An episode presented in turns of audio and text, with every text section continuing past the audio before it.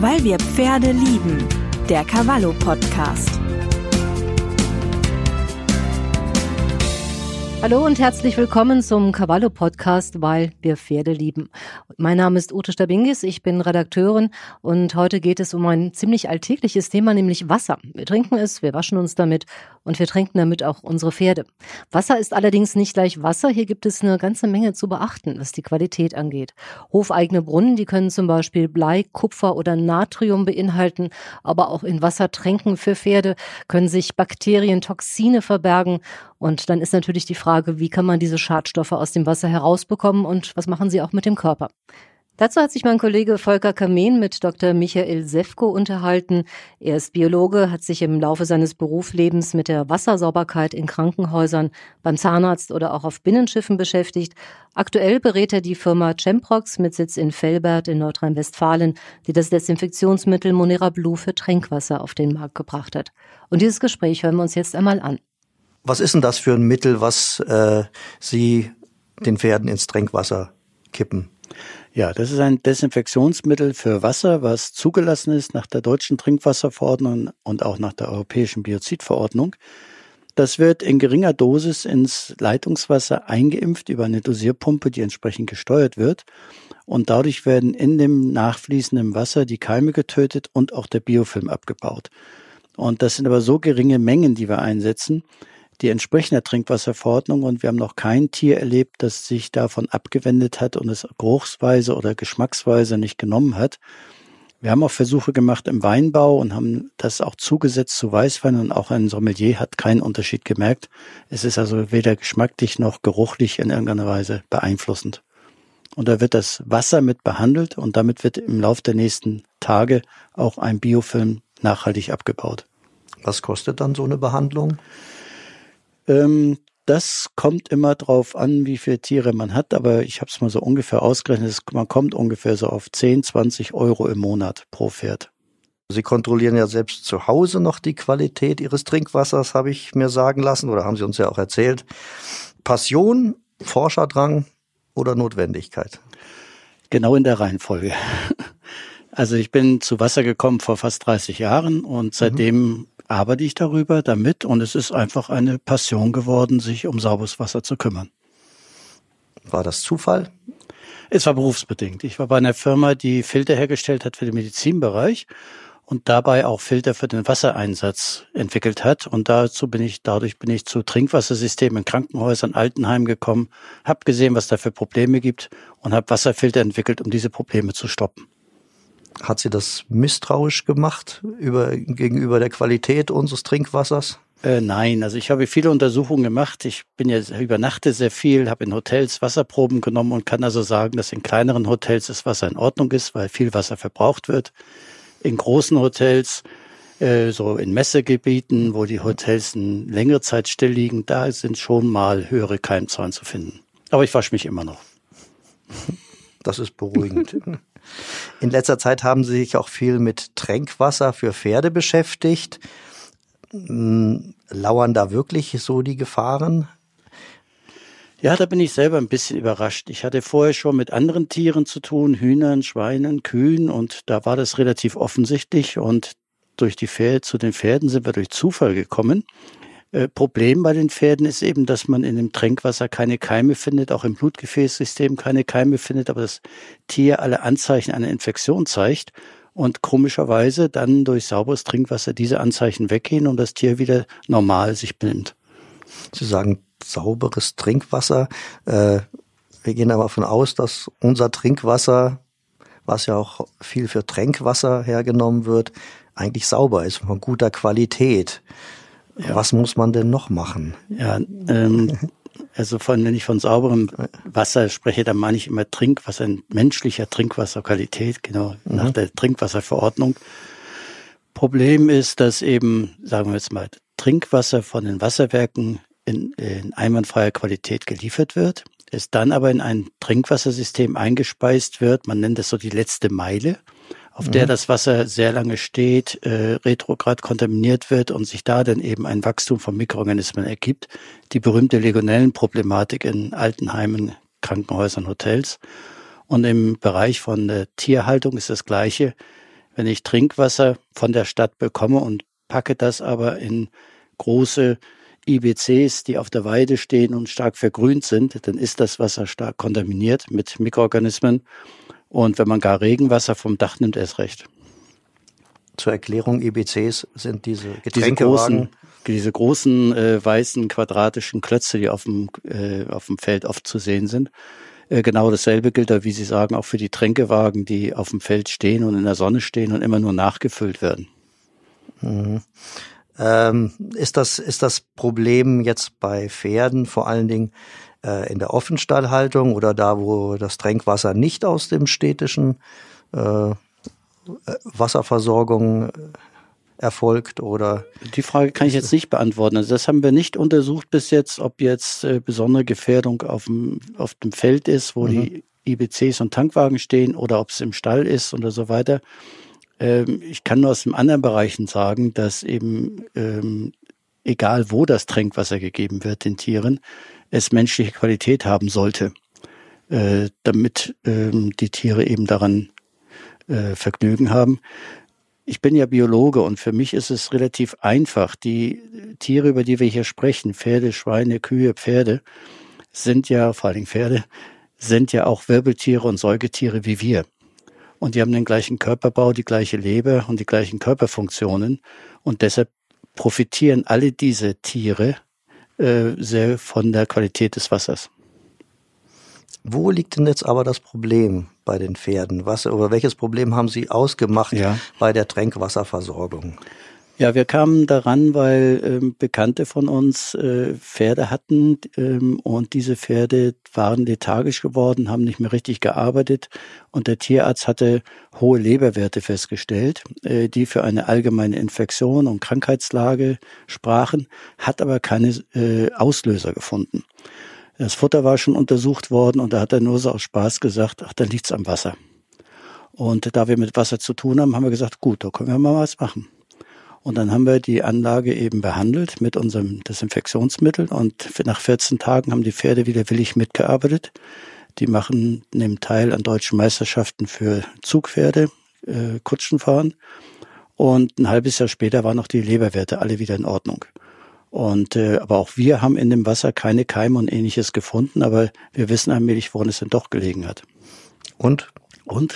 woran hat es gelegen, Ihrer Meinung nach? Ähm, es ist so, dass äh, in so einem Biofilm, also dieser grüne Film oder auch ein, ein normaler Biofilm in Tränkanlagen, da gibt es eine Unmenge von Mikroorganismen und diese Mikroorganismen scheiden Toxine aus.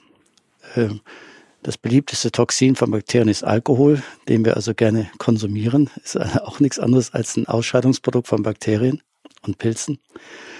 Und diese Toxine werden jetzt mitgetrunken, werden im Magen-Darm-Trakt des Pferdes nicht abgebaut und kommen ungespitzt ins Blutsystem. Und im Blutsystem ist das Immunsystem und das kriegt das Signal, ich bin krank. Weil das Immunsystem reagiert einmal auf den Körper einer Bakterie, aber auch auf die Toxine, die ausgeschieden werden. Und dann fängt das Immunsystem an, eben gegen diese Krankheit ihre Immunantwort zu steigen, das heißt Abwehrstoffe loszuschicken. Äh, und diese Abwehrstoffe finden aber nichts, woran sie arbeiten können. Aber mit jedem Schluck Wasser wird wieder signalisiert, ich bin immer noch krank und ich bin immer noch krank. Und dann fängt das Immunsystem irgendwann mal an, wenn es zu viel ist, den eigenen Körper anzugreifen. Und darunter leiden dann die Pferde. Und dann gibt es diese typischen Symptome, dass die Leber äh, Erscheinung zeigt, als wäre eine schwere Infektion da und wenn man dann den Biofilm entfernt, wird auch der Toxinschub gestoppt und dann können die Pferde genesen. Und deshalb, Entschuldigung, wenn ich nochmal weiter, das, deshalb findet auch der Tierarzt nichts, weil er, wenn er Wasser untersucht, findet er keine Bakterien, er findet keine Toxine, weil diese Art äh, wird von den Labors nicht untersucht. Aber wenn Sie das wissen, warum wissen es die Tierärzte nicht? Äh, ist ja kein, Sie machen ja kein Geheimnis draus. Warum wird da nicht geguckt? Weil ich muss schon fragen, weil wenn ich bei Tierärzten nachfrage, dann winken die meist ab. Mhm. Sagen sie, das ist eine Modeerscheinung äh, mit diesem mit der Wasserproblematik. Wenn irgendwelche Leberschäden mhm. auftreten würde, wäre es durch verunreinigtes Kraftfutter oder, mhm. oder schlechtes Futter generell äh, bedingt. Aber trinkwasserbedingte Erkrankungen äh, würden in ihrem Praxisalltag einfach keine Rolle spielen. Ja. Das äh, haben die keine Ahnung. Nein, nein, nein, nein. Also das ist so, dass ähm, ich bin es damals aus dem Medizinbereich gewohnt. Äh, solange man keine Lösung hat und nicht weiß, wonach man suchen soll, muss man mit der Krankheit leben. Ähm, und es war bis jetzt nicht so deutlich bekannt, dass im Trinkwasser eben keine Mikroorganismen rumschwimmen, die man nachweisen kann, keine Krankheitserreger, sondern dass eben die Toxine da eine Rolle spielen. Das sind neue Erkenntnisse, so neu sind die nicht. Also für, für Milchvieh ist es schon länger bekannt. Da weiß man, dass so eine Kuh drei Kilogramm Milch mehr gibt pro Tag, wenn sie Trinkwasserqualität kriegt. Ähm, und da ist der Mechanismus auch schon bekannter. Beim Pferd bis jetzt nicht. Und ich möchte die Tierärzte wirklich in Schutz nehmen. Ich habe mich nochmal erkundigt bei den Laboren, die Trinkwasser untersuchen, die Blut untersuchen und habe mal gefragt, ob sie auf Cyanobakterien untersuchen. Das sind diese Blaualgen, die es im Biofilm gibt. Oder ob sie auf die Cyanotoxine, also Toxine dieser Bakterien untersuchen, die ganz klar leberschädigend sind. Und mir wurden von allen Labors gesagt, nein, machen wir nicht, gehört nicht zur Routine. Wir haben auch gar keine Untersuchungsmethoden dafür. Wenn man also wirklich Trinkwasser auf diese Dinge untersuchen will, muss man an eine hochspezialisierte Universität gehen, die dann diese Maßnahmen macht, diese Untersuchung machen kann. Also deshalb der normale Tierarzt kann gar nichts finden und kriegt das Ergebnis, ich habe sauberes Wasser. Also kann er auch gar nicht sagen, es liegt am Wasser, weil das Ergebnis ist, es ist sauber. Warum wird das in den Laboren nicht untersucht, wenn man um die Problematik weiß? Kostenfrage? Oder? Das ist jetzt eine, eine böse Frage. Äh, die, die Weltgesundheitsorganisation, die WHO, hat zum Beispiel Cyanobakterien und die Toxine davon auf einer Liste, weil sie menschenschädlich und tierschädlich sind und haben für beides, für die Bakterien und für ihre Toxine Grenzwerte festgelegt, die eingehalten werden müssen im Trinkwasser und im Tränkwasser, also ex explizit auch für Tiere. In der deutschen Trinkwasserverordnung und auch in der europäischen Trinkwasserverordnung sind diese Untersuchungsdinge oder diese Werte nicht vorgeschrieben, sind da nicht drin, müssen nicht untersucht werden. Und deshalb haben die Labore auch keine Untersuchungsmethoden dafür, weil sie das ja nicht untersuchen müssen. Gibt es eine Begründung dafür, warum man sagt, da klinken wir uns aus? Nö, das weiß ich nicht. Das habe ich bis jetzt noch nicht rausgefunden, woran das liegt, warum man da nicht der WHO-Empfehlung folgt. Keine Ahnung. Ist es eigentlich ein äh, ein Zivilisationsproblem, weil was machen Tiere in der freien Wildbahn? Was, was, äh, die, die, die haben ja auch kein gefiltertes Wasser in irgendwelchen Pfützen äh, oder so. Und ja. Äh, wie bringt man das zusammen? Ähm, wenn Sie Pfütze sagen, denke ich gleich an Hunde. Also wenn Sie auf die ins Internet gehen, die einzelnen Hunde, Organisationen, Vereine, die es gibt, die warnen davor, dass der Hund eine Pfütze ausleckt, weil in der Pfütze sind äh, Regenwürmer und ähnliches und da gibt es eine Krankheit, die auf den Hund übertragen wird. Äh, Hundehalter wissen das. Ähm, wir dürfen aber jetzt ein Bächlein oder eine Pfütze nicht vergleichen mit einer äh, IBC, die im Sonnenschein auf dem Feld steht. Da haben wir nicht diesen Biofilm drin, da haben wir auch nicht diese vielen toten Tiere drin. Denken Sie dran, wenn Sie Regenwasser vom Dach nehmen, da spülen Sie mit dem Regen die ganzen Vogelkot mit runter. Der, Sie wissen selber, wie gefährlich Taubenkot ist, auch für den Menschen. Mhm. Äh, in den Zisternen fallen Mäuse rein, Ratten rein, die äh, verwesen und so weiter. Da entstehen ganz andere Mengen an Toxinen als in einer Pfütze oder in einem Bächlein.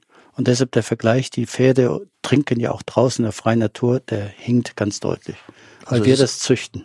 Ist es ein Haltungsproblem? Das die die Rahmenbedingungen ja. führen dazu, wenn ich Eindeutig. richtig verstehe, dass das, äh, das Tränkwasser ja. nicht, nicht so sein sollte, ja. wie es ist. Ja. ja. Es also, entspricht nicht dem natürlichen Wasser. Hm. Es gibt ja Experten wie der Herr Dietbert Arnold aus mhm. Bremen, äh, der Sachverständiger für Pferdezucht und Haltung, ähm, die ja eher vor einem zu hohen Nitratgehalt im Wasser warnen und das für ein ernsthaftes Problem halten, weil, wie er sagt, Nitrat den Farbstoff der roten Blutkörperchen verändern würde, äh, sodass zu wenig oder gar kein Sauerstoff mehr transportiert werden kann. Äh, ist das eine Fehleinschätzung, Nebenkriegsschauplatz?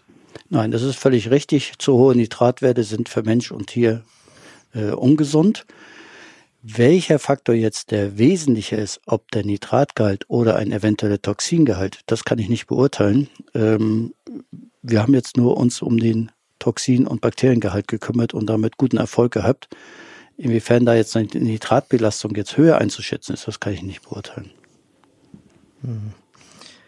Ähm, wenn man, wenn man, Sie haben das Beispiel gebracht darüber, dass, dass, dass die Behandlung angeschlagen hat bei, mhm. bei den Pferden, mhm. die Sie da, ich sag mal, behandelt haben ja. mit Ihrem, mit Ihrem Mittel.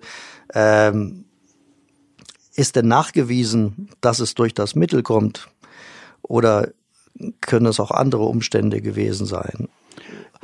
Es ist also der klare zeitliche Zusammenhang. Also mit Beginn der Behandlung des Tränkwassers mit unserem Mittel sind eben die Pferde innerhalb von wenigen Tagen munterer geworden, aktiver geworden und waren nach 14 Tagen wieder voll zu belasten in diesem Training für den für die Wagenfahren. Und äh, schon ein Monat später waren ein paar Leberwerte rückgängig und nach einem halben Jahr waren sie alle wieder auf einem Normalbereich. Und das ist, fällt zeitlich genau zusammen mit der Gabe von dem äh, Mittel, ähm, so dass wir also andere Faktoren ausschließen können. Wird das Mittel jetzt weiter verabreicht ja. bei, den, bei den Pferden? Ja, ja, die machen weiter. Sicher ist sicher. Ja, die haben einfach beobachtet, sie haben es auch den anderen Tieren gegeben und bei allen anderen Tieren zeigt sich auch eine Verbesserung. Äh, auch die Katze hat keine gelben Augen mehr, also ihre Hepatitis ist auch weg. Mhm. Und das sind so Beobachtungen, die gemacht werden. Ähm, exakte Messungen in dem Bereich fangen wir jetzt an. Wir haben also Hinweise gekriegt, welche tierärztlichen Hochschulen dort auf dem Gebiet forschen. Und wir haben jetzt Kontakt aufgenommen mit diesen Forschungseinrichtungen und wollen da jetzt signifikante Statistik, signifikante Untersuchungen machen. Im Moment basiert das alles auf den Beobachtungen, die wir machen in der Tierhaltung, wie gesagt, eben auch bei anderen Tieren, ähm, Rindern äh, und äh, Geflügel und ähnlichen. Was kann ich denn als Pferdehalter machen, wenn ich wissen will, ist mein Trinkwasser, mein Tränkwasser einwandfrei oder müsste ich gegebenenfalls es behandeln lassen? Also sagen wir, verdächtig ist ja schon mal, wenn ich auf der Weide eine grüne Kunststoffkanister stehen habe oder wenn die Tränkschale, wenn ich da reinfasse, dann habe ich so einen schmierigen Schleim an der Hand. Äh, Trinkwasser, also menschliches Trinkwasser hat keinen Schleim. Wenn ich da also Schleim finde, dann ist das ganz klar ein Biofilm und dann ist es schon mal verdächtig. Das gleiche gilt für Trinkwasserleitungen in einem Stall, wenn man da eben die Tränkstellen sich anschaut, das Wasser sich anschaut, an dem Wasser riecht und es riecht nicht wie zu Hause, dann ist es schon mal verdächtig. Ob es denn auch wirklich gesundheitsschädlich ist, das kann man erst, kann man eben kaum messen, weil wie gesagt Toxine nicht gemessen werden. Das ist das Problem. Ist bei einem steten Wasserfluss in den Leitungen im Stall, ist da die Gefahr geringer, als wenn wenig Wasser durch die Leitungen geht? Nein, also das ist auch so eine Geschichte, ähm, wenn man so Ringleitungen zirkulieren lässt, immer das fließende Wasser verhütet nicht, dass sich die Keime ansetzt und der Biofilm bildet. Äh, wir haben an der Wandung eines Rohres fließt kaum Wasser. Wenn Sie das schauen, wenn Sie sich einen Fluss anschauen, äh, in der Mitte des Flusses strömt das Wasser sehr schnell, am Ufer steht es fast, da, da können auch kleine Kinder baden, da passiert nichts. Das sind diese Fließgesetze, die mal gefunden worden und da ist, deshalb entsteht am Rand oder an der Wandung eines Rohres keine Kraft, die den Biofilm jetzt abreißt und auch nicht eine Kraft, die jetzt verhütet, dass sich Bakterien festsetzen und zu einem Biofilm entwickeln. Ähm, ich sage mal so scherzhaft, ähm, wenn man bereit ist, aus der gleichen Wasserquelle zu trinken wie das Pferd, dann, dann ist das Wasser in Ordnung. Ja, ich frage nur deshalb nach, weil Sie gesagt haben, äh, den Vergleich mit den Hotels, ja. da wo da wo viel Wasser ja. Mhm. verbraucht wird, also fließt, haben Sie gesagt, ist es in der Regel in Ordnung. Bei größeren Hotels, wo mal das Wasser in der Leitung steht, äh, gibt es schon mal Probleme. Ja, ja das ist, liegt, ja, liegt einfach daran, äh, auch größere Wohnblocks ähm, wenn längere Zeit ein Zimmer nicht benutzt wird, dann steht das Wasser und wenn es eine Woche lang steht, dann kann sich die Bakterien und der Biofilm sehr gut entwickeln. Äh, ist zum Beispiel Problem im, im Wohnblocks. Wenn jemand drei Wochen im Urlaub geht, dann ist in seiner Wohnung, in seiner Nasszelle keine Bewegung. Und dann haben die Keime Zeit, sich zu entwickeln und wachsen von dort dann auch in die Bereiche, wo sich das Wasser bewegt, weil sie eben an der Wand entlang krabbeln. Und das ist ein allgemeines Phänomen in großen Wasserverteilanlagen, weil da eben kein ständiges Fließen und Wasserwechsel ist, sondern sehr viel Standzeit sind. Wäre dann als Formel, je größer der Stall, desto größer das Risiko? Oh Gott, das ist jetzt eine Frage. je verzweigter und, und älter das Leitungssystem ist, desto höher das Risiko. Also wir haben auch schon kleine Ställe gesehen mit zwei, drei äh, Tränkstellen, wo der Schleim nur so raustropfte und große, schöne Ställe, wo man sagte, ja, da könnte ich mich auch, könnte ich mir auch Wasser nehmen, ja. Von der Art der Pferdehaltung äh, ist das Problem unabhängig, oder? Ja. Also Offenstall oder, ja. oder Boxenhaltung, ja. das hat damit nichts, nichts zu tun. zu tun. Nein, es geht wirklich nur darum, dass das Pferd eben seine zig Liter Wasser pro Tag stinkt, äh, stinkt, äh, trinkt, trinkt und äh, dann eben diese ständige Information, das Immunsystem kriegt, ich bin krank, ich bin krank, obwohl es nicht krank ist. Das muss man sich vorstellen, wirklich, als ob wir ständig äh, Alkohol trinken und dann ständig so ein bisschen bedudelt sind und nicht mehr fahrtüchtig sind ähm, weil wir ständig immer wieder einen Schluck Alkohol nachtrinken. Alkohol kann man messen, aber die Toxine nicht. Das ist ein schönes Schlusswort. Ich danke Ihnen für das Gespräch, Herr Dr. Sivko. Danke auch. Ja, das waren spannende und ich finde auch beunruhigende Neuigkeiten zum Thema Tränkwasser und die darin möglich lauernden Gefahren. Vielen Dank fürs Zuhören. Ich hoffe, es hat euch Spaß gemacht und wenn euch der Podcast gefällt und ihr keine Episode verpassen wollt, dann abonniert uns gerne gleich hier als Podcast oder auf unserem Newsletter auf www.cavallo.de. Und natürlich findet ihr uns auch gedruckt am Kiosk oder als Abo jeden Monat direkt im Briefkasten. Bis bald.